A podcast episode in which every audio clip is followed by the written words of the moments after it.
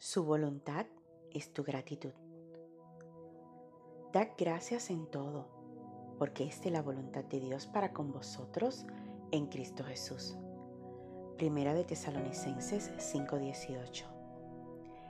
Gracias es la palabra clave que se adapta a todas las situaciones.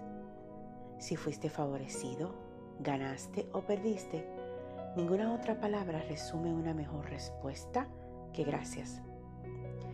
Las situaciones que llegan a nuestras vidas no tienen el poder de destruirnos. Hay un propósito de Dios en todo lo que pudiera llegar a sucedernos. No es que Dios quiera momentos difíciles en nuestras vidas. Sin embargo, en muchas ocasiones tendrá que permitir que nos afecten. Lo que sí Dios está dispuesto es en todo tiempo ayudarnos. Gracias es más que una respuesta educada, una declaración de aceptación. Y cuando puedes dar gracias por las cosas no tan buenas, le estás diciendo a Dios que confías en Él. Confías en que mejor es lo que vendrá que lo que acabas de perder.